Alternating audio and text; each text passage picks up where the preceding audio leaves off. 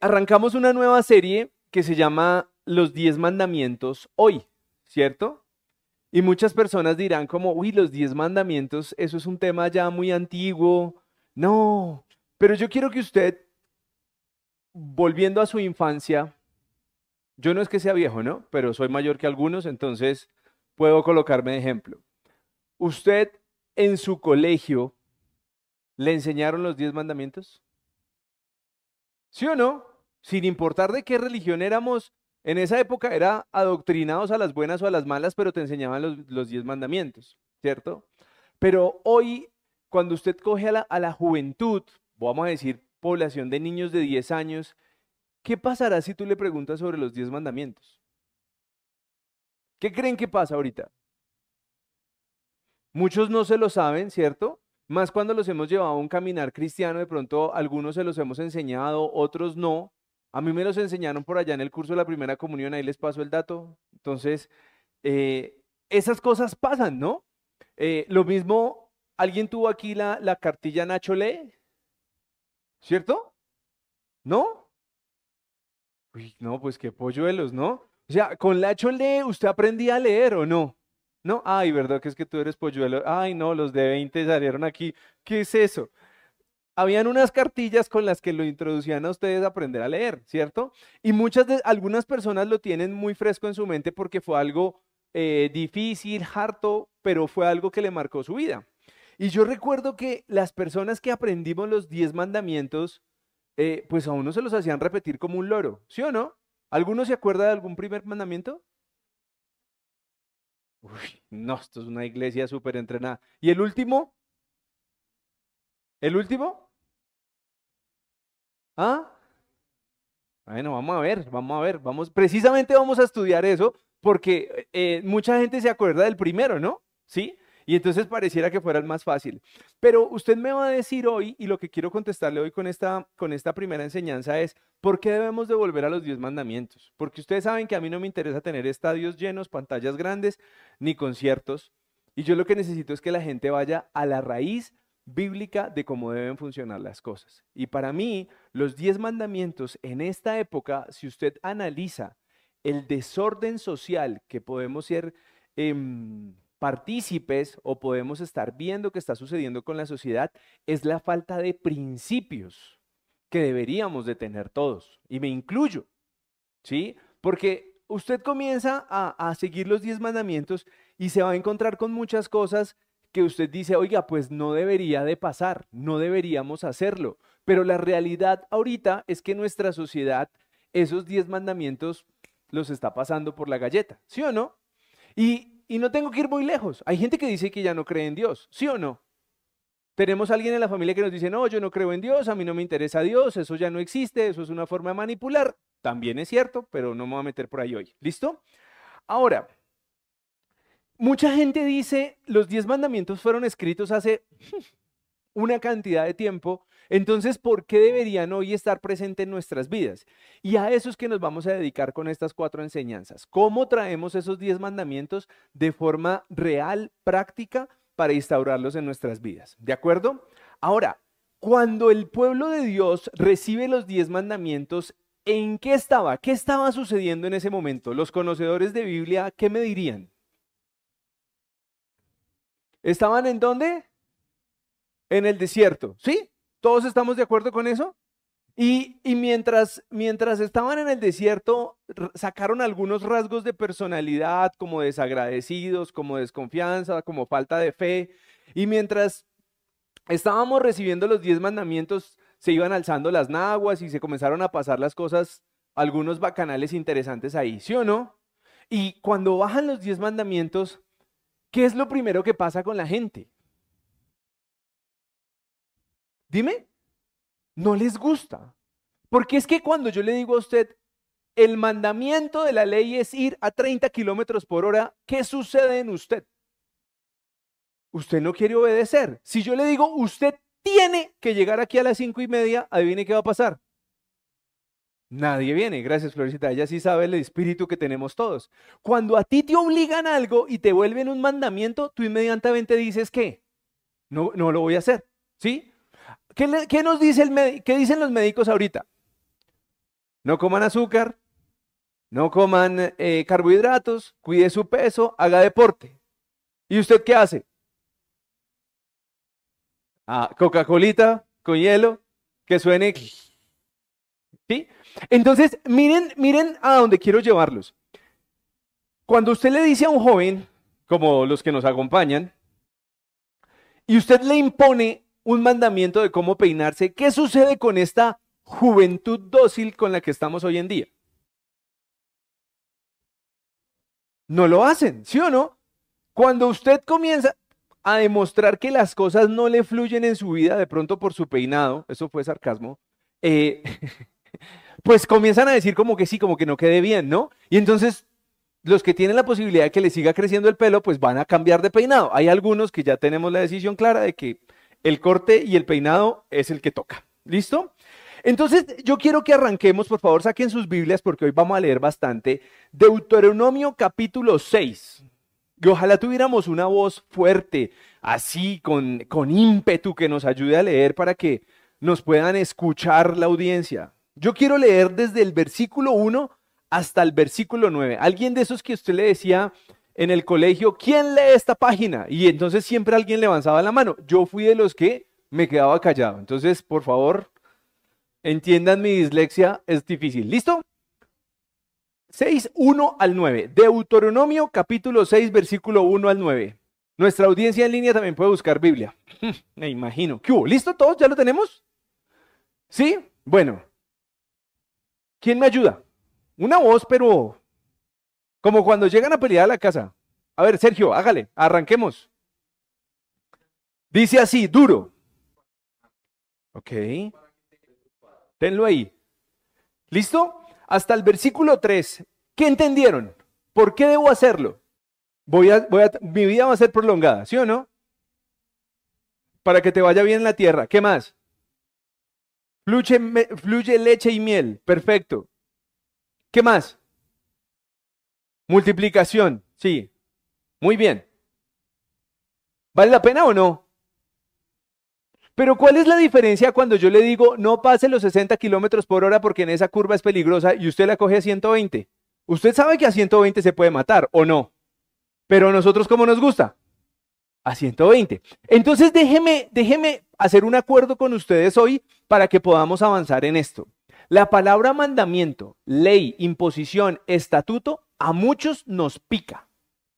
Nos incomoda, aborrecemos y queremos buscarle la forma de evadirla. ¿Vamos? Perfecto. Sigue, Sergio. Ajá. Ok. ¿Esos son los mandamientos en nuestra vida? ¿Así de claros están? ¿Por qué algunos niños chiquiticos no se saben los diez mandamientos? Porque nosotros no se los estamos enseñando. Y ojo, te está diciendo que se los enseñes a quién? A sus hijos y a quién más. O sea que todo aquel que sea aquí abuelo tiene una obligación que es enseñar los diez mandamientos a sus nietos. Mamá, ¿usted cómo le va a enseñar eso al niño? Hay que enseñárselo. Y cuando nosotros seamos abuelos, ¿qué va a pasar? Pues vamos a tener que enseñarlos. Pero la verdad es que hoy, ¿qué creemos? No, eso se lo enseñan en, el colegio. Ah, no, allá como yo lo llevo a la iglesia, en la iglesia me imagino que se los enseñan. Pero la pregunta es, ¿usted, sabiendo los beneficios de los mandamientos de la ley de Dios, va a permitir que alguien tenga el privilegio de enseñarle eso a sus hijos o a sus nietos? ¿O no será que la responsabilidad de nosotros como padres, como abuelos, como tíos, no debería ser enseñar esos mandamientos. Ah, bueno, pero lo que, lo que pasa aquí es que lo primero que viene a nuestra mente es que me van a obligar a hacer algo, ¿cierto? Y yo soy de los que tengo una convicción muy clara. Yo vi cómo las iglesias presionaban a las personas para que se comportaran de una manera. Y mientras la presión de la iglesia estaba, la gente se comportaba como en teoría debía. Pero ¿qué pasa cuando la presión de un pastor, cuando la presión de un líder o la presión de una iglesia no está sobre la persona? ¿Qué termina siendo esa persona? Lo que le gusta, lo que es. Entonces usted se imagina cuando uno termina yendo todos los domingos allá de corbata y uno con chinos chiquitos alzados a las 7 de la mañana llegando a la iglesia? ¿Alguno ha visto esa historia? Yo me la vi por 10 años. Y hoy le digo, ese no soy yo. Porque nosotros muchas veces corremos a la bulla de los tarros y de la presión de alguien que quiere imponerte algo en la vida. Y yo vi como 650 personas que fueron esparcidas por un error, terminaron haciendo lo que realmente les nacía, no congregándose, casándose con quien no querían o como querían, teniendo los noviazgos que ellos querían, comprando las cosas que ellos querían, estudiando lo que ellos querían y no lo que una iglesia decía. Entonces, hoy debemos de tener claros que por naturaleza el ser humano no le gusta estar bajo el control de nadie. Cuando usted es niño, cuando usted es un empleado y alguien le dice, usted tiene, escúcheme bien, usted tiene que hacer esto, inmediatamente a usted hay algo que en su cabeza le hace, no, no lo voy a hacer. Usted tiene que llegar temprano, usted tiene que leer, usted tiene que orar. Inmediatamente usted dice, no, no lo va a hacer. Por eso aquí intentamos decirle, usted debería, su majestad el rey. Porque como estamos en la sociedad delicada, hoy pasa eso. ¿Listo? Y hay, hay una siguiente parte que quiero conectar con ustedes y es que mucha gente dice, no, eso es del Antiguo Testamento. Llegó Jesús y Jesús dijo que solo era amor y paz y se acabó el cuento. Pero yo necesito que usted vaya a Mateo capítulo 5, versículo 17 al 20 y otro valiente con voz tenue, hable duro porque si no José después dice que no lo escucha. Mateo 5, versículos 17 al 20. La próxima vez colocamos un micrófono para que a José no se le altere la transmisión del audio y que pueda tener las voces conectadas allá. ¿Qué dice? Jesús y la ley. Señor, lo escucho. No entraréis. Ok. ¿Quién está hablando ahí? Jesús. ¿Y qué dijo Jesús ahí? Entonces, lo primero que nos está diciendo es, venga doctor, hay cosas que yo no voy a desmontar, hay cosas que yo no voy a quitar, ¿correcto? Y entonces se los traje en otra versión, traducción en lenguaje actual. ¿Me dejan leérselo a mí? La ley y los profetas, y abre comillas, no crean que vine a quitar la ley ni a decir que la enseñanza de los profetas ya no vale. Upa. O sea que todo aquel que piensa que muchos, muchos temas, instrucciones, lineamientos, mandatos que tenemos en el Nuevo Testamento son vigentes, son válidos para Jesús. Dice, al contrario, vine a darles su valor, su verdadero valor. Yo les aseguro que mientras existan el cielo y la tierra, ni siquiera un punto o una coma se quitará de la ley, hasta que todo se cumpla. Por eso, si alguno no obedece uno solo de los mandamientos de Dios, aún el menos importante será la persona menos importante en el reino de Dios. Lo mismo le sucederá al que enseñe a otros a desobedecer para que, pero el que desobedezca los mandamientos, perdón, el que obedezca los mandamientos y enseñe a otros a obedecerlos será muy importante en el reino de Dios. Yo les aseguro que si ustedes no son más, más obedientes que los fariseos y los maestros de la ley, nunca entrarán en el reino de Dios. Hambre. Entonces, ya se lo dijeron en el Antiguo Testamento, que valía la pena que los aprendiera. ¿Y Jesús qué le está diciendo? Conclusión le está diciendo, doctor, usted también debe hacerlo. No le va a ir bien si enseña a desobedecerlos y por el contrario le va a ir bien si enseña los mandamientos. ¿Válido?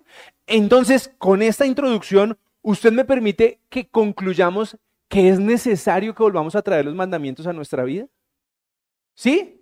Algunos los veo como, hmm, tocó, frescos. Eso se va entendiendo. Ahora, si usted me lo pregunta, Permítame utilizar el término una sociedad que se está degenerando. ¿Sí? Y aquí, por favor, ninguno se sienta atacado, pero cuando yo veo que la familia, el respeto, el, el respeto a los adultos, el respeto a la palabra se pierde para mí, la sociedad se está perdiendo. ¿Sí? Yo fui de las generaciones que nos enseñaron a decir, sí señora, no señora, buenos días, buenas tardes, buenas noches, permiso, gracias. Y hoy tenemos una sociedad que le está ofreciendo eh, un facilismo a todos sus integrantes. Y me voy a explicar con eso.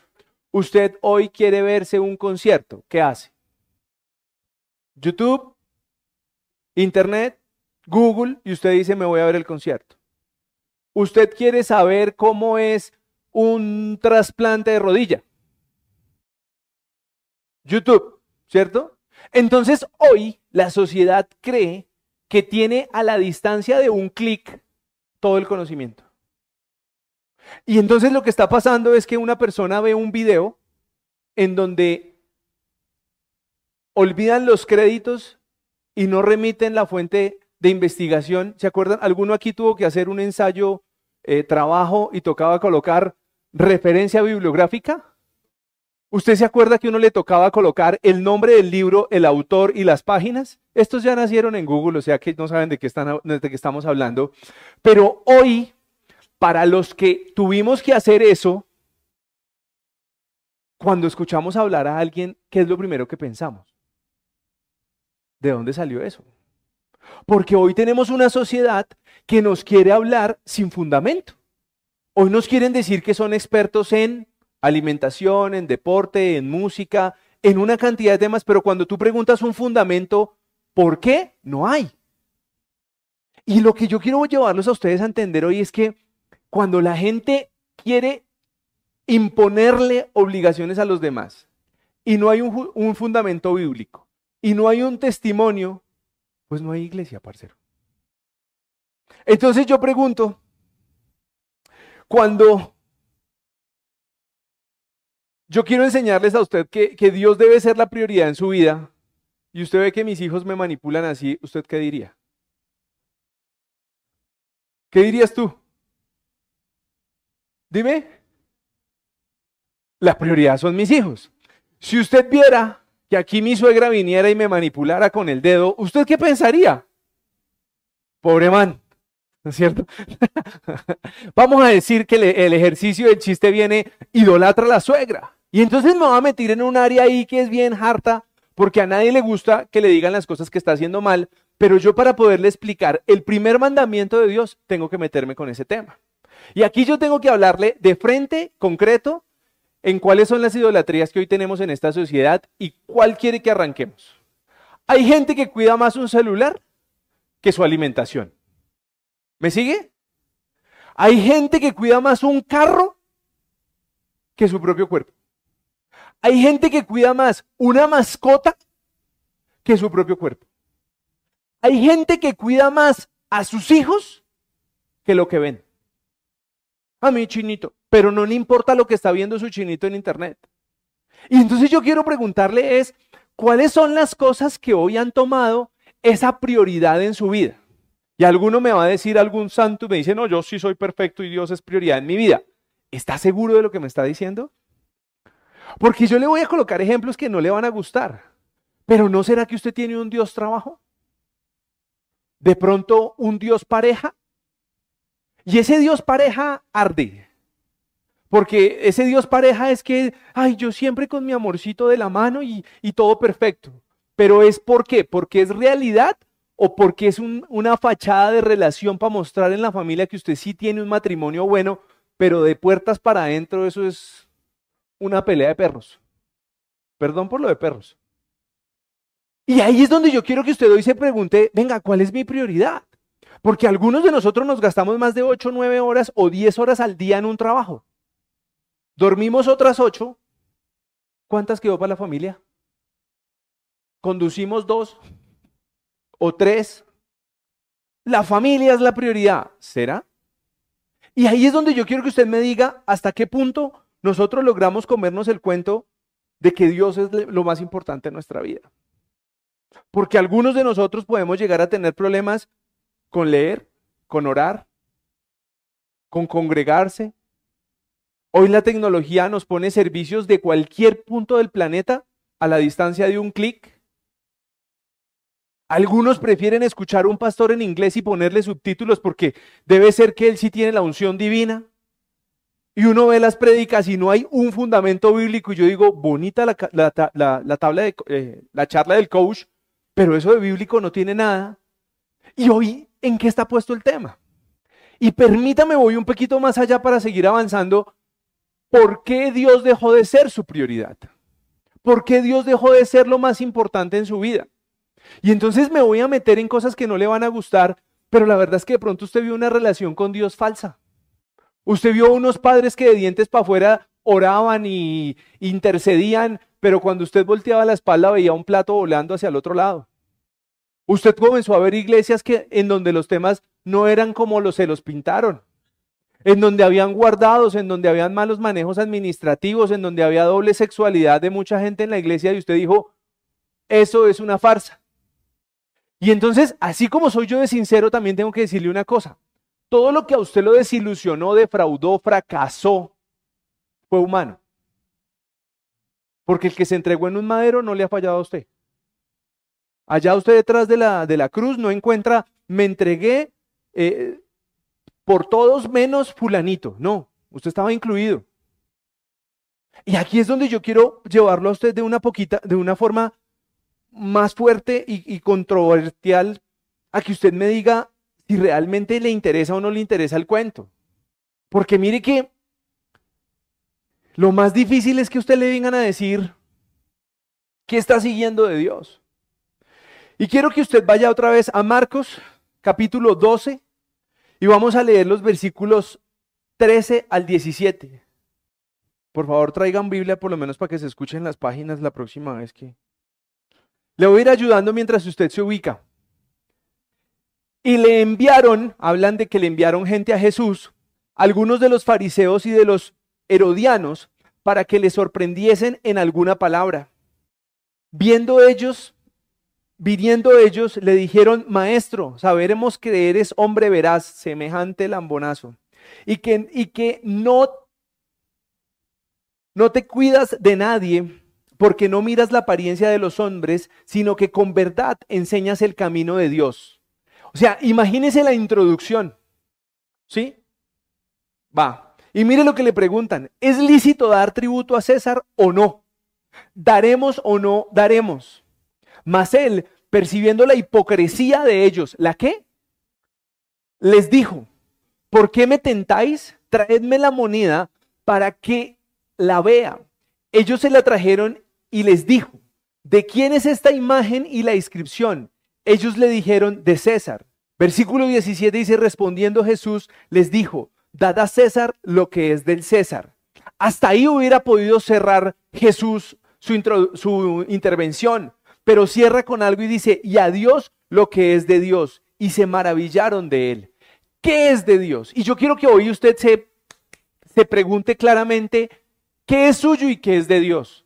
Porque mire, de dientes para afuera todo el mundo dice, gloria a Dios. Pero en su corazón y en su ego, usted está diciendo, yo fui el que hice eso. Yo fui el que saqué eso. Ahí es donde yo quiero que usted se pregunte hoy, ¿hasta qué punto realmente usted reconoce que es Dios en su vida y no una astucia humana? Porque yo le puedo decir una, una, una cosa, le puedo hacer una pregunta y espero que algunas respuestas sean positivas. ¿Usted ha planificado su vida financiera? Algunos dicen que sí, otros dicen que sí, otros dicen que no. Entonces, ¿por qué a los que no les va bien y por qué a los que sí les va bien? ¿Puedo hacer otra pregunta? ¿Usted ha planificado su salud? No, ¿cierto? La mayoría, bueno, los médicos dicen sí, mira, esto.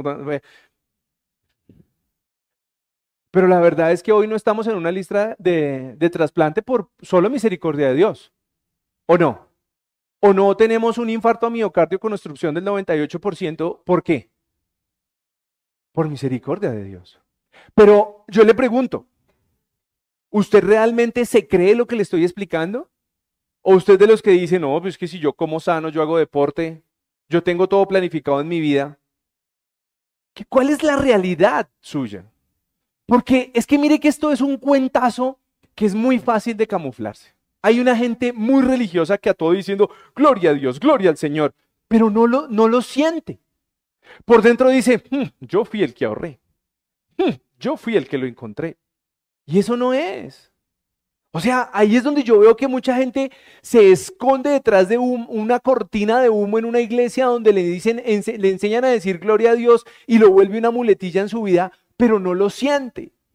Y entonces aquí yo hago una pregunta de esas maravillosas. ¿Usted ha visto cuando un niño de 5 años repite lo que usted quiere escuchar solo para encontrar un dulce? ¿Sí o no? Si yo traigo a uno de los niños que está acá y les muestro estos, estos dulcecitos y les digo, a ver, ¿quién cree que Dios existe? ¿Cuál me va a levantar la mano y me va a decir, no, no existe? Todos quieren chocolatina, ¿o no? Pero la chocolatina de nosotros se cambia. La chocolatina de nosotros es casa, carro, viajes, teléfonos, comodidades, ¿o no? Entonces, ¿qué es lo que realmente terminamos haciendo? Diciendo que sí porque queremos un dulce. Pero la realidad es que en nuestros corazones no es real el decir que Dios es la prioridad. Y ayer, con mucha tristeza, me enteré que una hija adolescente de un amigo grande falleció. Y yo me preguntaba ayer, teniendo claro el tema de hoy, ¿qué pensaría uno cuando realmente muere un hijo? ¿Será así de fácil salir a decir, todo es gloria a Dios? Eso es de valientes. Entonces, acuérdense de lo que siempre les he enseñado y es que la gente le encanta subirse en la burbuja de la bendición cristiana, en donde yo soy cristiano y todo me va a ir bien y hasta ahí todo es gloria a Dios. Pero cuando su, matrimonio de pronto tiene una crisis por falta de comunicación, por falta de oración, por falta de perdón, ahí sí comenzamos a buscar la culpa en otro lado, pero ¿dónde quedó el gloria a Dios? ¿Por qué no logramos entender que nosotros vamos a tener que pasar dificultades muchas veces para aferrarnos más a Dios? Porque somos como una cometa sin, sin norte. Muchos de nosotros nos subimos en la, en la burbuja de la bendición y subimos y subimos y subimos. Y yo estoy seguro que muchas veces Dios dice, eh, momentico, porque esto se me va a perder. Dos pisos abajo. Y mucha gente dice, no, Dios me castiga. No, no te está castigando, viejo. No te está castigando. Pero hay veces es mejor los tener los pies en la tierra. Porque he visto como muchas personas, al encontrar la prosperidad económica, inmediatamente se alejan de Dios. Porque ya no hay tiempo de congregarse, porque estoy muy ocupado, porque ya no, la iglesia no está a mi altura, porque la gente que va a la iglesia no es de mi perfil. E inmediatamente sus corazones se voltearon hacia la bendición y no a quien los bendijo. Y hoy quiero que usted se, se vaya conmigo hacia un tema bien difícil. ¿Qué tan alejado estamos de Dios? Porque mucha gente me dice, no, Dios es prioridad en mi vida. ¿Seguro? Qué difícil es todos los días cuando tienes el afán de enviar los niños al colegio, de hacer el desayuno, de salir a tomar el transporte, de ir a cumplir un horario. Qué difícil es decirte, me levanto 15 minutos, 20 minutos más temprano y hago mi devocional para no amargarle la vida a mis hijos. Porque como estamos ocupados y siempre tenemos algo que hacer.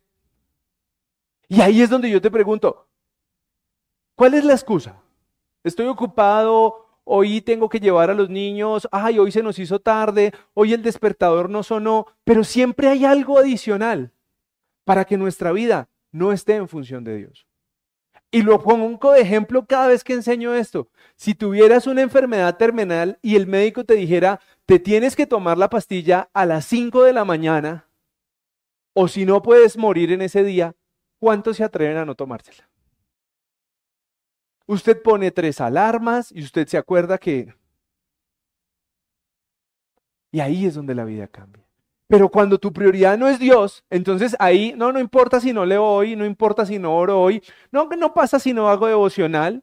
Ah, hoy, hoy sí, hoy leí algo ahí, pero ¿qué me quiso decir Dios hoy? Mm, No sé. Hoy, hoy no tengo cabeza para eso. ¿Perdón? Y esa es la realidad de lo que nosotros vivimos. Y yo quiero que seas tú diciéndome en una conciencia, ¿para dónde vamos? Hoy la falta y la crisis moral en la que estamos, muchos criticamos a, los adolescentes porque se entregan al licor, al sexo ilícito, al no matrimonio, al, al fornicar, y todos los queremos juzgar, ¿sí o no? todo parece como si, uy, guacala, fuchi, como si fueran otro tipo de especie. Pero le voy a decir una realidad que nos va a doler a la mayoría. Esa especie que hoy se está perdiendo son esos niños que nosotros no formamos. Son esos niños a los cuales nosotros no le, instauramos principios. Son esos niños que pasan a la mesa y ni siquiera dicen gracias. Son esos niños que ni siquiera pasan un plato a la cocina. Son esos niños que no tienden una cama. Son esos niños que quieren hacer lo que se les da la gana porque se volvieron diosecitos en las casas. Y esa misma sociedad, el gran problema no es la sociedad, es estar lejos de Dios. Y aquí es donde esto toma realmente claridad en nuestras vidas para dónde debemos ir. Dígame qué dice, por favor, Éxodo 20, capítulo, versículo 1 al 3. No escucho las hojas. Éxodo 20, versículo 1 y 3, Reina Valera. Y habló Dios. Y habló Dios. Listo. Y aquí es donde yo no, Usted me dirá, ¿qué quiere que hagamos? Nos tatuamos el versículo, se lo pone en la frente esta semana, no lo, si quieren nos lo tatuamos con uno borrable y nos vamos tatuando uno cada semana. Pero es que este es el mensaje de hoy. Porque le está diciendo, y habló Dios todas estas palabras diciendo, yo soy Jehová tu Dios, que te sacó de la tierra de Egipto, de casa de servidumbre. Y usted me dirá, ah, no, pero como yo no estaba en Egipto, yo no sé usted de qué me habla, yo nunca he ido a Egipto. ¿Sí? No, yo nunca he sido esclavo. Yo nunca le he servido a nadie. ¿De verdad? ¿O lo traemos al lenguaje actual como digo yo? ¿Usted a quién le sirve todos los días? Al Dios trabajo. ¿Ah? Algunos a la suegra los felicito muy bien. Aplausos para ellos, muy valientes. Ahora, ¿cuál fue su Egipto? ¿Cuál fue su desierto? Pero antes del desierto, ¿dónde estaba? Donde usted creía que estaba cómodo. Hay una parte que me encanta. No me la sé. Pero le reclaman y le dicen, ¿por qué nos trajiste a morir al desierto si allá teníamos carne? Y a mí me encanta ver cuando la gente va hacia la iglesia y cuando comienza a asistir y cuando las cosas no le salen como creen, porque como les venden que ir a la iglesia todo es perfecto, y cuando las cosas se ponen realmente sabrosas, la gente dice, uy, estaba mejor donde yo estaba. Y hoy yo quiero decirle, muchos de nosotros salimos de una servidumbre, porque estábamos doblegados en el pecado, porque estábamos doblegados en la amargura, en las deudas, en los problemas, en relaciones tóxicas. Y hoy, cuando Dios te quiere sacar de allá y te encuentras con las bendiciones, cambiaste de Dios. Ay, no, es que Dios me dio un trabajo ¡Wow! Y entonces ahora la prioridad es el trabajo porque ¿cómo lo voy a perder? Porque a mí sí me gusta vivir así. Y cuando no tenías para el bus, y cuando no tenías para ir a un restaurante, ¿dónde estabas? Y ahí yo quiero que tú te preguntes hoy, ¿cuál es tu otro 10? Así de frente te lo, te lo, te lo pregunto, ¿cuál es? Casa, carro, viajes, tu cuerpo, ¿cuál es? Porque Él te lo dice claramente en el versículo 3, versículo de la semana, de una vez, Éxodo 23, no tendrás dioses ajenos delante de mí. Y ahí es donde yo quiero preguntarle a usted, entiéndame una cosa, el tema de, amar a Dios sobre todas las cosas es esta. Porque esas personas que han tenido que pasar momentos difíciles en su vida podrían decir, no quiero seguir a Dios. No me interesa seguir a Dios. Pero la valentía viene cuando nosotros entendemos las palabras sabias de Jesús cuando dice, en el mundo tendréis aflicción. Y pese a la aflicción, nosotros queremos seguir a Dios. Pero lo triste y lo que yo quiero dejar allí sembrado es, oiga, tengo que sacar lo que le metieron a usted en su cabeza, que todo era bendición, amor, paz, tranquilidad, gozo. Alguien le sembró esa vaina y sembremos que Dios es realidad. Y yo le preguntaba a los del miércoles en una enseñanza, ¿qué pasa si tú supieras que vas a ser el próximo Job? Y entonces ahí sí todo el mundo como que no, no, pero ¿qué pasó? ¿Qué pasó? ¿Por qué nos ponemos ácidos? ¿Por qué no? Y entonces ahí sí todo el mundo dice, no, es que eso, eso, y todos le encontramos una explicación a por qué pasó lo de Job. Todo el mundo quiere decir, no, es que los hijos eran, oye, es que los hijos de ese man eran tenaces. Sí, está bien. ¿Y cuál es la diferencia de lo que nosotros tenemos hoy? ¿Qué pasa? Nosotros podemos dar fe y, testimonio claro y meter las manos al fuego de que nuestros hijos no pecan. Nosotros no lo podemos hacer. Nuestros hijos tienen una probabilidad igual o más alta de nosotros de fallar. Punto. Y el que diga, no, es que mis hijos sí son perfectos. otra vez, volvamos a empezar. No es. Pero qué rico que usted, usted diga, sí, yo, yo realmente creo. Yo creo en ese Dios, yo creo en ese Dios que me dio la vida, yo, yo creo en ese Dios que por su infinita misericordia no estoy en una silla de ruedas, no estoy en una lista de trasplante, que han pasado difíciles, cosas difíciles en mi vida. He perdido un hijo, se ha muerto un hermano.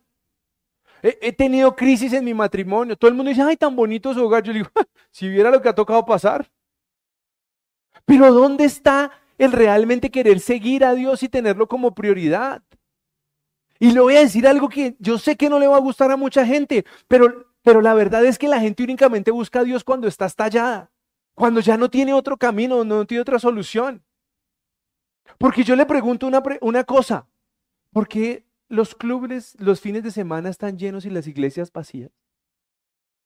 ¿Por qué las mejores oraciones pueden estar en un hospital? Porque cuando ya la vemos que no hay solución, ahí sí, ¿dónde, ¿dónde está el hermano, el, el, primo, el tío, el hermano cristiano, la tía que siempre oraba? ¿Dónde está? Por favor, llámenla a ver si oran por nosotros, porque esto no tiene solución.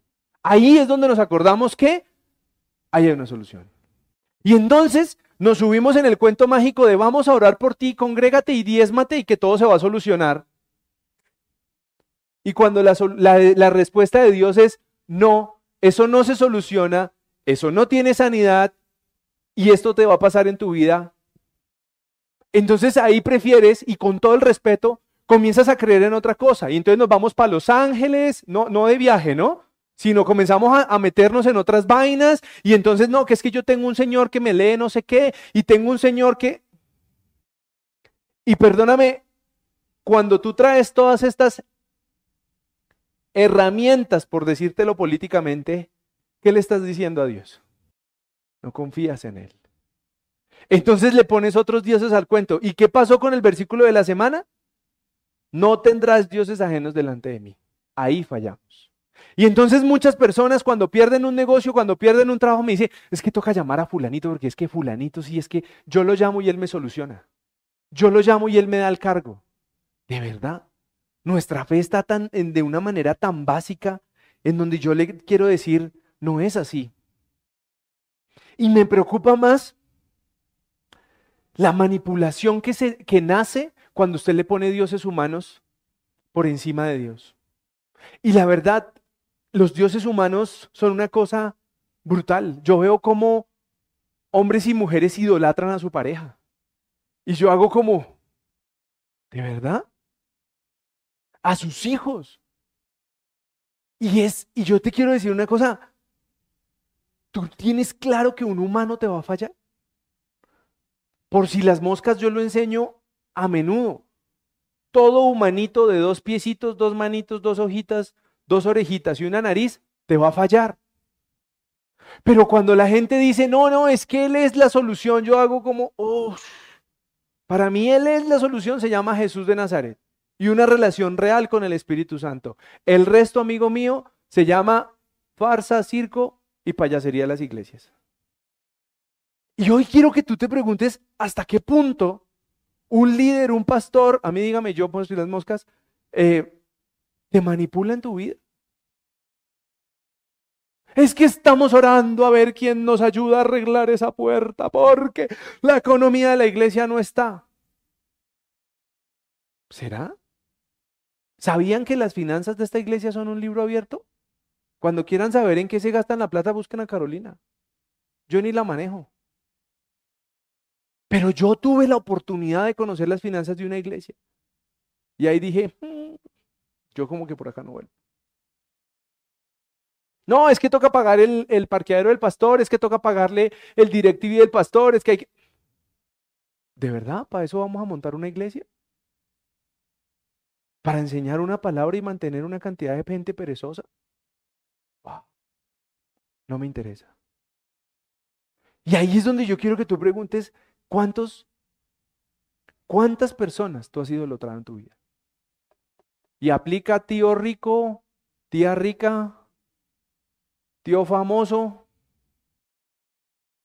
porque es que mi tío sí me consigue empleo.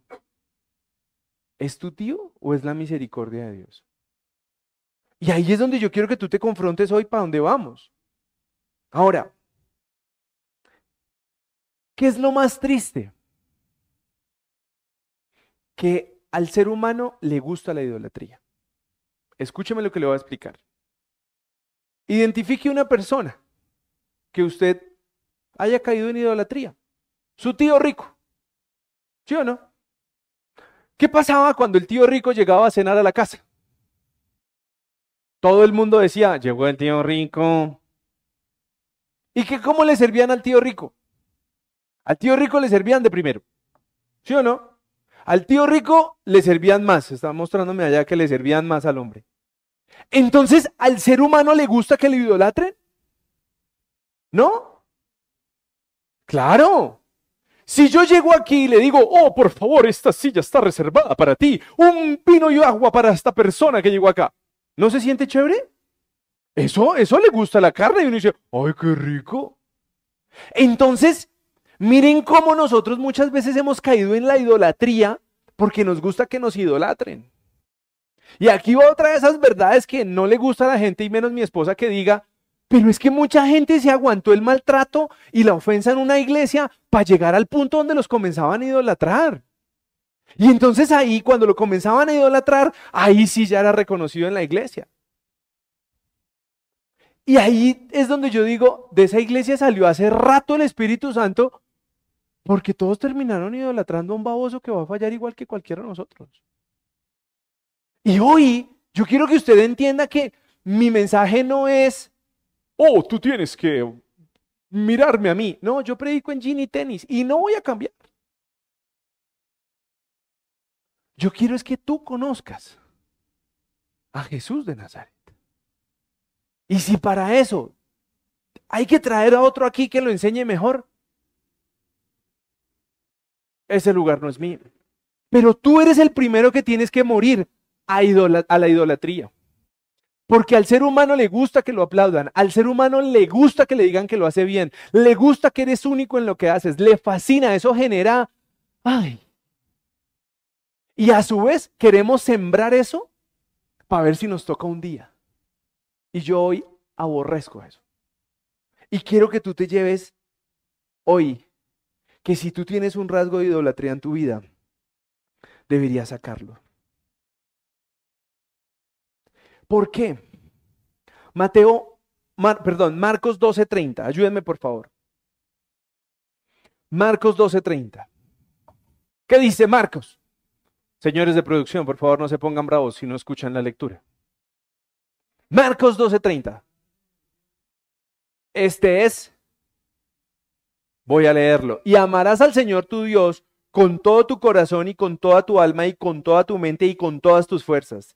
Este es el principal mandamiento. Pero qué rico que usted hoy me diga, John, sí, estoy desalineado. Hay veces Dios no es mi prioridad. Y le voy a decir que la idolatría se camufla. La idolatría puede que usted un día me diga, sí, hoy tengo mi mente puesta 100% en Dios, en agradar a Dios. Pero la idolatría tiene una vaina que manipula y usted cuando menos se da cuenta, usted termina manipulando a las personas y, dejando que la gente las idolatre.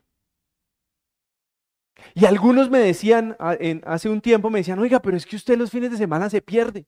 Y yo, sí, yo tengo familia, tengo mamá, también duermo. ¿Y saben por qué lo hago? Porque yo viví como una congregación vivía idolatrando a un pastor. Y hoy es lo que menos quiero enseñarles a ustedes. Y si usted va a otra iglesia y solo nos visita hoy, mire, felicitaciones. Pero quiero que usted tenga una cosa y se lleve hoy. El criterio para no caer en idolatría. Porque cuando usted cae en idolatría de lo que quiera, plantas, gatos, perros, su esposa, su tío, lo que usted quiera, usted le está diciendo a Dios, usted no es mi prioridad. Usted no es lo primero que yo tengo. Y ahí es donde yo quiero que usted hoy reflexione. Y nuestro primer mandamiento es amar a Dios sobre todas las cosas. Y yo hoy te pregunto, a mí me confronta esto. Porque ayer cuando recibía la noticia de que muere una mujer tan joven y su papá hoy debe estar muy triste, yo digo, y, cuando estás despidiéndote de un hijo, ¿también vas a amar a Dios sobre todas las cosas? Difícil. Yo nomás perdí un hermano y duré renegando como cuatro meses. Pero quiero que tú seas consciente de lo que realmente debemos tener en nuestro corazón. Y aquí, perdóneme si lo, si zarandeo un poquito, pero nosotros somos muy acomodados a la bendición. Mientras estemos en la bendición, creemos que vale la pena. Pero cuando las cosas no están en bendición, ahí Dios comienza a sobrar. Y yo le, yo le digo que es muy difícil cuando usted ve como una persona está muriendo de una enfermedad, usted comienza a creer en cantidad de cosas, le comienzan a decir que traiga otros medicamentos, que traiga otras vainas, y la oración se vuelve muchas veces el último, el último plan, la última estrategia. Cuando la gente está sin empleo, le comienzan a decir, mire, haga no sé qué, haga si sé cuándo, compre tal cosa, escriba tal cosa en la hoja de vida. Y yo digo, ¿por qué no necesitas pedirle a Dios que actúe en tu vida? Hace muchos años, una pareja que yo conocí, estaba yo empezando a, evangelizar y, y, yo veía cómo era una relación muy difícil, muy tóxica, era un noviazgo tenaz. Y yo, yo quise invitar a ese hombre a donde yo me congregaba, a invitarlo a mi casa, que hacíamos un grupo, y me dijo, yo no necesito a Dios. Y yo quedé como duro. Y a las semanas me dijo, no, tranquilo, ya encontramos la solución, encontramos una psicóloga de pareja perfecta. Y le dije, hagamos una cosa. Si su psicóloga de pareja no funciona, me da a mí el segundo turno. Y hoy es una pareja que también sirve a Dios. Y ahí es donde yo no le creo al mundo cuando me dice, no, es que yo sí tengo la terapia, el coach. No, a usted lo que le hace falta es amar a Dios con toda su pasión, con todo su corazón. Yo no le estoy diciendo, aquí en ningún momento le estoy colocando, ni le estoy diciendo condiciones que para amar a Dios usted tiene que ser perfecto. Yo creo que nosotros amamos a Dios mejor cuando realmente reconocemos lo que somos. Cuando nosotros nos damos cuenta que somos pecadores, que fallamos, que la mentira nos sigue tomando el pelo, que seguimos idolatrando personas, pero cuando nosotros llegamos a buscar a Dios de manera honesta y genuina, decirle, Señor, hoy te fallé, hoy mentí, hoy volví a insultar a alguien, hoy volví a menospreciar a alguien, pero yo no quiero apartarme de tu lado. Ahí es donde la vida realmente cambia. Pero si usted hoy quiere mostrarse perfecto para que Dios lo ame, eso no funciona así. Yo prefiero que usted hoy reconozca que tiene cientos de errores. Y el primero que los reconoce aquí soy yo. Yo solo estoy parado aquí por una cosa, por gratitud. Por gratitud de todo lo que Dios ha hecho en mi vida. Porque no me interesa vivir de esto. No me interesa tener lugares grandes.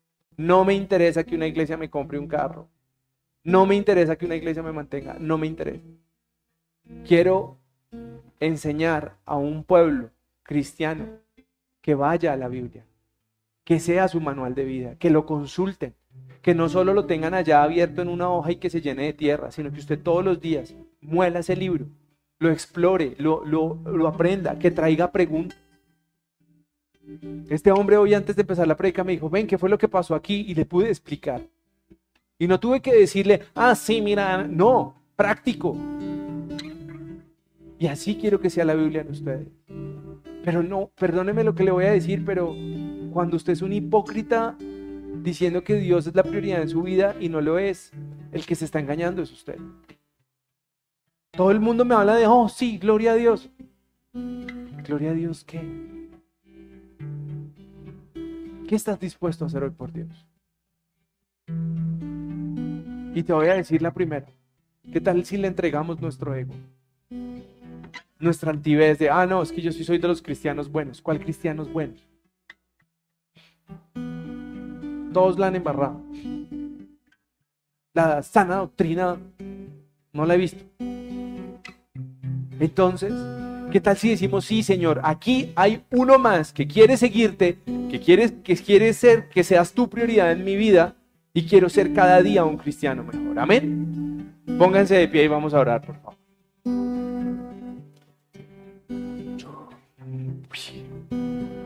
No, pianista, estos manes sí son.